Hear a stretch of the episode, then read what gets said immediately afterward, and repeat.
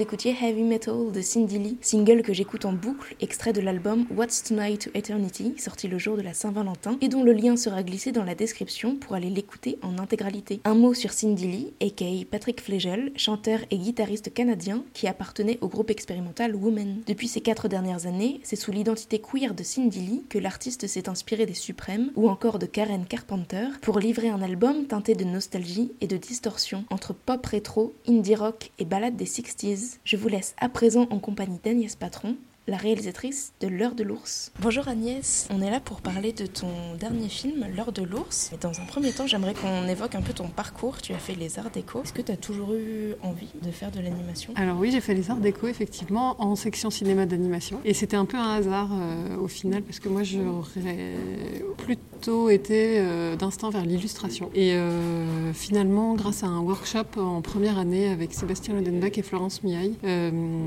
j'ai découvert les infinies possibilités de l'animation et euh, je me suis dit que c'était plutôt cette voie-là que j'avais envie d'explorer. Tu as déjà fait plusieurs euh, courts-métrages, La valse du pendu en 2008, La veuve caillou en 2011, donc ça c'est des films euh, réalisés au sein de l'école. Puis en 2015, Chulien, Histoire de Corbeau et enfin L'heure de l'ours, produit par Sacre Bleu Productions qui était au Festival de Cannes et à Clermont-Ferrand. Félicitations. Est-ce que tu peux pitcher L'heure de l'ours? J'ai repéré plein de similitudes un peu entre tes films, on en parlera après, mais voilà, est-ce que tu peux déjà le pitcher? Oui, oui, bien sûr. C'est l'histoire d'un petit garçon qui vit euh, au milieu des, herbes hautes dans une maison avec sa mère. Et euh, à un moment du film débarque un, cow-boy hyper viril et assez violent. Et ça, ça génère une, une forte colère chez l'enfant. Et euh, à partir de cette colère, on, extrapole et il y a tout un tas de choses fantastiques qui se passent. Je disais que j'avais retrouvé plein de, points communs entre tous tes, tes, films. Je pense que je me trompe pas si je parle des thèmes comme l'enfance, par exemple, les pulsions, mais aussi les contrastes, la métamorphose, le rapport charnel, ou en tout cas la vision de, de l'acte sexuel, parfois chez des insectes ou même chez des humains. Il y a une animalité, le mythe, la métaphore et encore la transe. J'ai à peu près euh, tout rassemblé, ou peut-être qu'il y a d'autres choses encore? Ah Non, non, c'est super bien rassemblé. J'ai pas grand-chose à rajouter. Après, euh, euh, il se trouve que donc dans mes films d'étudiants, toute fin d'études, j'avais très envie d'explorer les métamorphoses, les transformations. je, je travaillais en peinture sur verre et, et c'est un, médium qui est assez propice à ça, donc j'ai pas mal exploré là-dedans. Et il y a quelque chose qui me plaît énormément aussi, c'est l'aspect organique que peut avoir l'animation, quel que soit le médium utilisé. Et euh, Chulien, qui était une co-réalisation avec Cerise Lopez, c'était vraiment, euh, je pense, les, prémices de ce qui m'intéresse énormément aussi euh, aujourd'hui et que j'aimerais explorer euh, encore plus avec les prochains films, c'est-à-dire l'espèce de, résonance entre le monde on va dire, euh, naturel et, euh, et, notre, notre propre empreinte dans ce monde-là et quel rôle on y joue et comment on s'y inscrit. Et voilà, et donc avec l'heure de l'ours, bah, j'ai poussé ça encore plus loin. Puis effectivement, j'ai un, un, goût euh, pour les, les, petites choses un peu, un peu étranges et, parfois, parfois dégoûtantes, ou en tout cas pour le, le, ne pas faire forcément de, concessions à l'écran et, faire des. Voilà, si, ça peut résonner chez le spectateur de manière hyper euh, intime, ça, m'arrange. Et euh, dans, l'heure de, l'ours, notamment, j'avais hyper envie que la matière ait ce rôle euh, d'augmenter encore plus l'aspect organique des choses. C'est pour ça que les, scènes sexuelles, etc., avec les sauterelles, elles sont en peinture qui vibrent très fort. pareil pour les scènes de trance voilà, c'est des choses qui que j'aime explorer et qui me tiennent à cœur. Dans L'heure de l'ours, c'est ton premier film où il y a un peu plus de notes de couleur. Souvent, c'est plus du noir et blanc ou alors dans des camaillots gris, notamment dans, je pense à Chulien, Histoire de Corbeau. Est-ce que tu as euh, hésité avant de te dire on va faire de l'aquarelle sur du papier noir, par exemple? Est-ce que tu as euh, commencé avec une autre technique ou comment tu as décidé tout ça? En fait, ça s'est décidé pendant Chulien, c'est-à-dire que pendant Chulien, on a fait des recherches avec Cerise et euh, certaines de mes recherches se sont faites sur papier noir et en aquarelle de couleur. Et c'est tout à fait vrai qu'avant ça, j'étais hyper rassurée par le noir et blanc parce que la, couleur est quelque chose que je commence réellement à explorer depuis l'heure de l'ours et à peine avant. Et en fait, euh, ben, je me disais que sur la longueur d'un film, c'était un peu effrayant. Quoi. Et en fait, donc en, en découvrant cette technique euh, tout à fait par hasard euh, de, mettre de l'aquarelle sur, euh, sur du papier noir. J'ai aussi retrouvé un peu le plaisir qu'il y a euh, dans, dans, une technique de gravure qui s'appelle le monotype, qui est, est un peu travaillé en inversé, c'est-à-dire en faisant venir la lumière plutôt qu'en plutôt qu'en ajoutant de l'ombre. Et, du coup, là, c'est un peu ce plaisir-là. Et puis, il se trouve que le papier noir aidant, je sais pas, une gamme colorée immense dans, dans le film. Et, en fait, donc ces images-là, elles précédaient même la fabrication et le projet du film.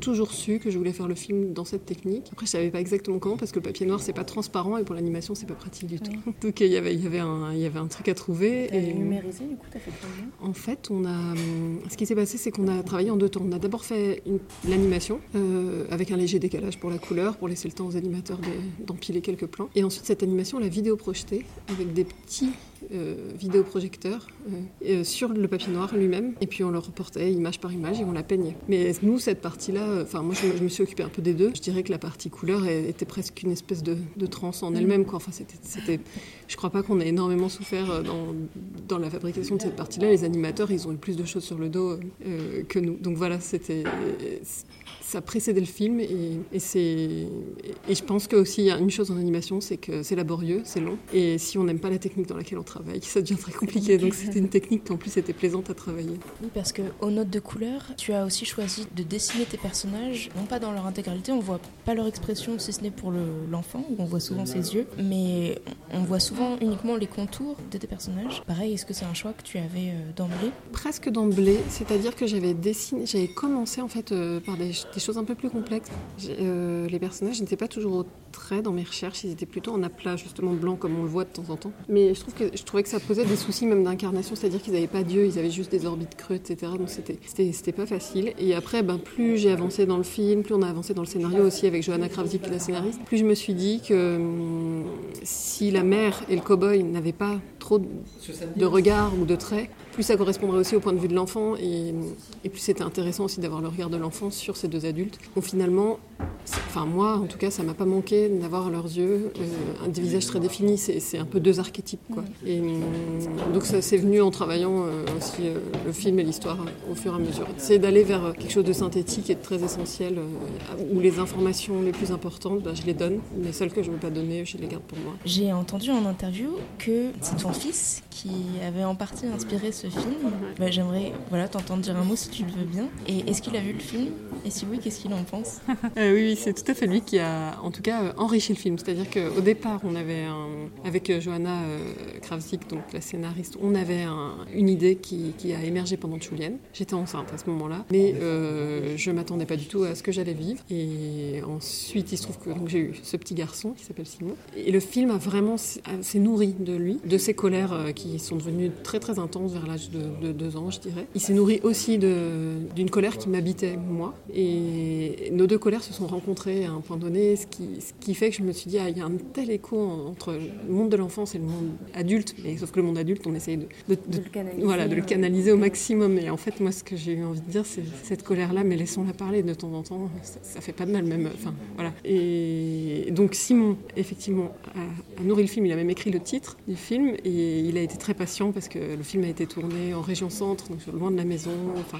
Il y a eu euh, cinq mois de, de, période un peu en pointillé. Euh, et il a vu le film à la, fin. Et je crois pouvoir dire que ça lui a plu et qu'il a surtout très bien compris le film, en fait. Et euh, c'était assez beau quand il l'a vu. et puis il a voulu le revoir et le revoir. Mais pareil pour Chulien. Et Chulien, c'est un des seuls spectateurs, donc ce petit garçon de 5 ans et demi, qui rit réellement. et comme avec Cerise, on espérait faire un film drôle et que les gens ont eu surtout hyper peur. C'est notre public préféré. oui, parce que c'était ma, ma, prochaine question en fait. On est obligé de financer un film d'animation, ça coûte extrêmement cher. J'imagine qu'il y a le souci de la cible à qui s'adresse ce film. Enfin, peut-être pas, peut-être que tu as la chance de pas te poser ces questions-là. Mais euh, j'ai l'impression que c'est que le cinéma que tu fais parle à la fois pour un, public euh, jeune et aussi pour des adultes est-ce que tu es, d'accord avec ça ou, pas? Eh ben, Oui, oui. Euh, alors, euh, c'est amusant parce que Tulen, il a été interdit, je crois, au moins de, je sais plus de quel âge, de 12 ans, je crois. Donc, euh, dans les salles, on faisait sortir les enfants, alors qu'en fait, moi, je ne trouve pas traumatisant pour un enfant, mais bon, ça, c'est très personnel. Et surtout, bah, les enfants qui l'ont vu ne l'ont pas trouvé traumatisant. Et l'heure de l'ours, on a eu cette question parce que, notamment, on avait proposé le film à Canal+, qui nous a dit, oui, mais on a un problème de cible, on ne sait pas trop à qui ça s'adresse. Donc, au final, ça rejoint un peu ce que tu dis, c'est-à-dire, effectivement, enfin, moi, pour moi, de l'ours, il peut être vu par des enfants, à part si les parents ont des problèmes avec la scène de nudité au milieu. Bon, ça, c'est à chacun de voir. Et on a la chance en court métrage, pour répondre à ta question, de pas trop se poser la question du destinataire. C'est-à-dire qu'une fois en festival, parfois le film va avoir une carrière en, festival euh, dans les sections enfants, euh, parfois généraliste, parfois les deux. Euh, nous, on est généralement plutôt dans les sections généralistes pour, enfin, disons, pas spécialisés enfants, parce que comme c'est des sujets où il y a un peu de violence, parfois ben, des scènes de nu, je pense que les programmateurs n'osent pas toujours, mais on, y a été. J'ai eu quelques festivals qui l'ont programmé dans des séances enfants. Et donc voilà, moi j'aime bien l'idée que l'animation ne s'adresse surtout pas aux enfants, que ça n'est pas un genre, que c'est un moyen de fabrication et qu'en tant que moyen de fabrication, en fait, il s'adresse à tout le monde. L'animation, ça peut être pour tous les publics, mais c'est vrai que c'est très vite oublié dans, les, voilà, dans le cinéma en général. Oui, parce que comme tu le disais, il y a une, certaine forme de violence et en même temps, elle est symbolique. Enfin, cette ours, c'est une métaphore de la colère. en tout cas, c'est comme ça que je l'ai interprété. On sort vraiment des, des clichés qui ont nourri notre, notre enfance à tous, où l'ours est forcément un animal gentil. Là, on le caresse, il est, il est extrêmement puissant. J'aimerais d'ailleurs qu'on parle un peu de tous les aspects euh, sensoriels euh, qu'on peut retrouver dans, chacun de tes films. Le, le toucher, le travail du son et après de la musique, que j'aime beaucoup. Oui, euh, ben, comme je l'avais dit au début, moi j'aime beaucoup quand dans un film on touche au sensoriel justement, où en fait il y a un échange entre, entre le public et ce qui se passe sur l'écran. Quoi. que l'un et l'autre puissent entrer en résonance. Donc ça, ça a toujours été quelque chose que j'ai recherché dans, alors avec plus ou moins de, de réussite ou de, enfin voilà, et aussi de, de conscience, c'est-à-dire que maintenant j'arrive à mettre des mots dessus. Avant c'était plus inconscient, mais voilà l'aspect tactile des choses, l'aspect organique, c'est très important et, euh, et, ça nourrit aussi même la manière de fabriquer le récit. Et ensuite, ben, le son est très très très important pour moi parce qu'en animation le son est fabriqué de zéro, on n'a pas de prise a priori de prise de son euh, préexistante au film, parfois les voix, mais il n'y a pas de voix dans mes films. Donc euh, j'essaye à chaque fois d'avoir un travail sonore qui soit, euh, le plus précis possible et puis euh, qui corresponde au film, à l'identité du film. Là, on a eu quelques déboires au son euh, au moment de sa fabrication. je parle juste du son, hein, notamment du, du, mixage, etc. Mais heureusement, j'ai tout a été, tout a été bien qui, qui a bien fini, puisqu'on a rencontré un, mixeur euh, que je tiens à saluer, qui s'appelle Quentin Romanet, qui, a vraiment fait un travail euh, bah, magnifique sur euh, le son qui n'était pas, qui pas sauvé au départ. Et bon, on, s'en est sorti. Et donc ça, ça a été la partie un peu douloureuse, étonnamment, parce que sur mes autres films, ça n'a jamais été un problème. Et par contre, la musique, ça, c'est toujours la partie la plus fluide pour moi, parce que je connais le compositeur, on travaille ensemble depuis longtemps. Depuis, le début. Et il a une qualité d'écoute du réalisateur que je trouve vraiment excellente. Et donc, c'est facile de travailler ensemble. Là, il, en, gros, la, musique a précédé l'image. Mhm. Euh, toujours Alors, pas toujours. Pour Julienne, par exemple, c'était à l'image. Mhm. Mais sur ce film-là, je voulais pouvoir monter la dernière séquence sur la musique donc, euh, il, fallait qu'elle précède l'image. Et, en fait, bah, j'avais fait une animatique euh, rapide jusqu'à la dernière séquence où j'avais rien fait. Et donc, le, avec le compositeur, on a discuté. Je lui ai dit un peu le, comment je voulais que la musique s'organise, quoi, quels étaient un peu les mouvements musicaux, même si je suis pas du tout musicienne. Et lui, il m'a proposé quelque chose que j'ai, enfin voilà, j'ai trouvé hyper bien, qui s'inspirait d'un boulot qu'il avait fait avant. On peut rappeler son nom. Et oui, il s'appelle Pierre Robert Kampf, bien sûr. Et donc, euh, on a été enregistré tout ça. on a eu de la chance, on a obtenu une aide de la SACEM à la Chaise-Dieu, une résidence de 5 jours où on est dans un auditorium euh, en, bois euh, super bien sonorisé par un autre superbe ingénieur du son qui s'appelle Mathias Chaumet et où euh, des musiciens sont venus.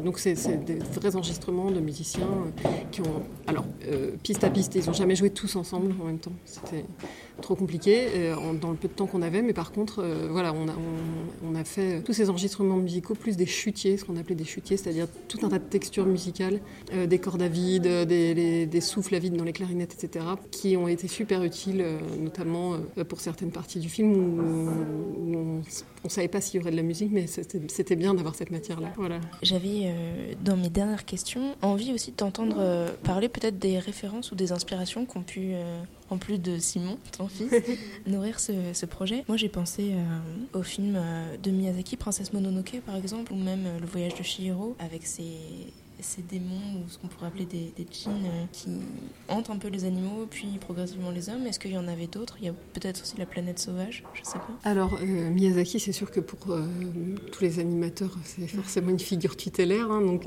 évidemment, j'adore ces films. Je les ai pas revus pour, pour l'heure de l'autre. J'ai récemment revu Princesse Mononoke, mais bien après avoir fait le film. Et, je pense que c'est un film qui m'avait marqué parce qu'effectivement, j'ai retrouvé des choses que j'avais, je pense, complètement intériorisées. Et par contre, non, les, vraies grosses références euh, qui, sont les miennes, notamment au niveau du rythme en animation, c'est euh, Atsushi Wada euh, et, Igor Kovalyov, qui sont deux réalisateurs de courts métrages. Pour l'un, Atsushi Wada, pour l'instant, je crois qu'il n'a pas fait de long métrage, il est japonais. Et pour l'autre, il, est connu pour avoir fait la, série Les Razmoquettes. Mais voilà, ça c'est ça on va dire que c'est son, versant shiny. Mais l'autre versant qui est plus en court métrage, c'est des courts métrages très très, enfin rythmiquement dans l'animation qui sont qui sont magnifiques. Il y a des gonflements de personnages, etc. Et, et ces deux-là, tout le temps, ce, binôme, je l'ai en tête. Et après, dans les autres références cinématographiques, il y avait, enfin moi, c'est très large. Hein, donc il y avait Terrence Malick et Les Moissons du ciel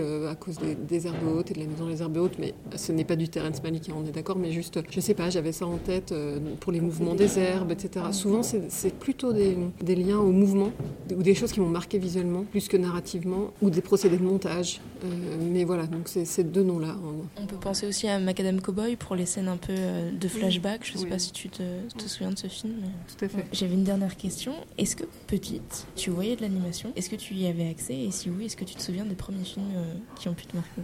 Oui, alors oui, oui, tout à fait. Petite, euh, j'étais complètement fan de Blanche-Neige, très tôt puisque j'ai fait des dessins de Blanche-Neige dès l'âge de mes 4 ans. Donc ça doit être le premier euh, film d'anime que j'ai vu, qui est donc un Disney, hein.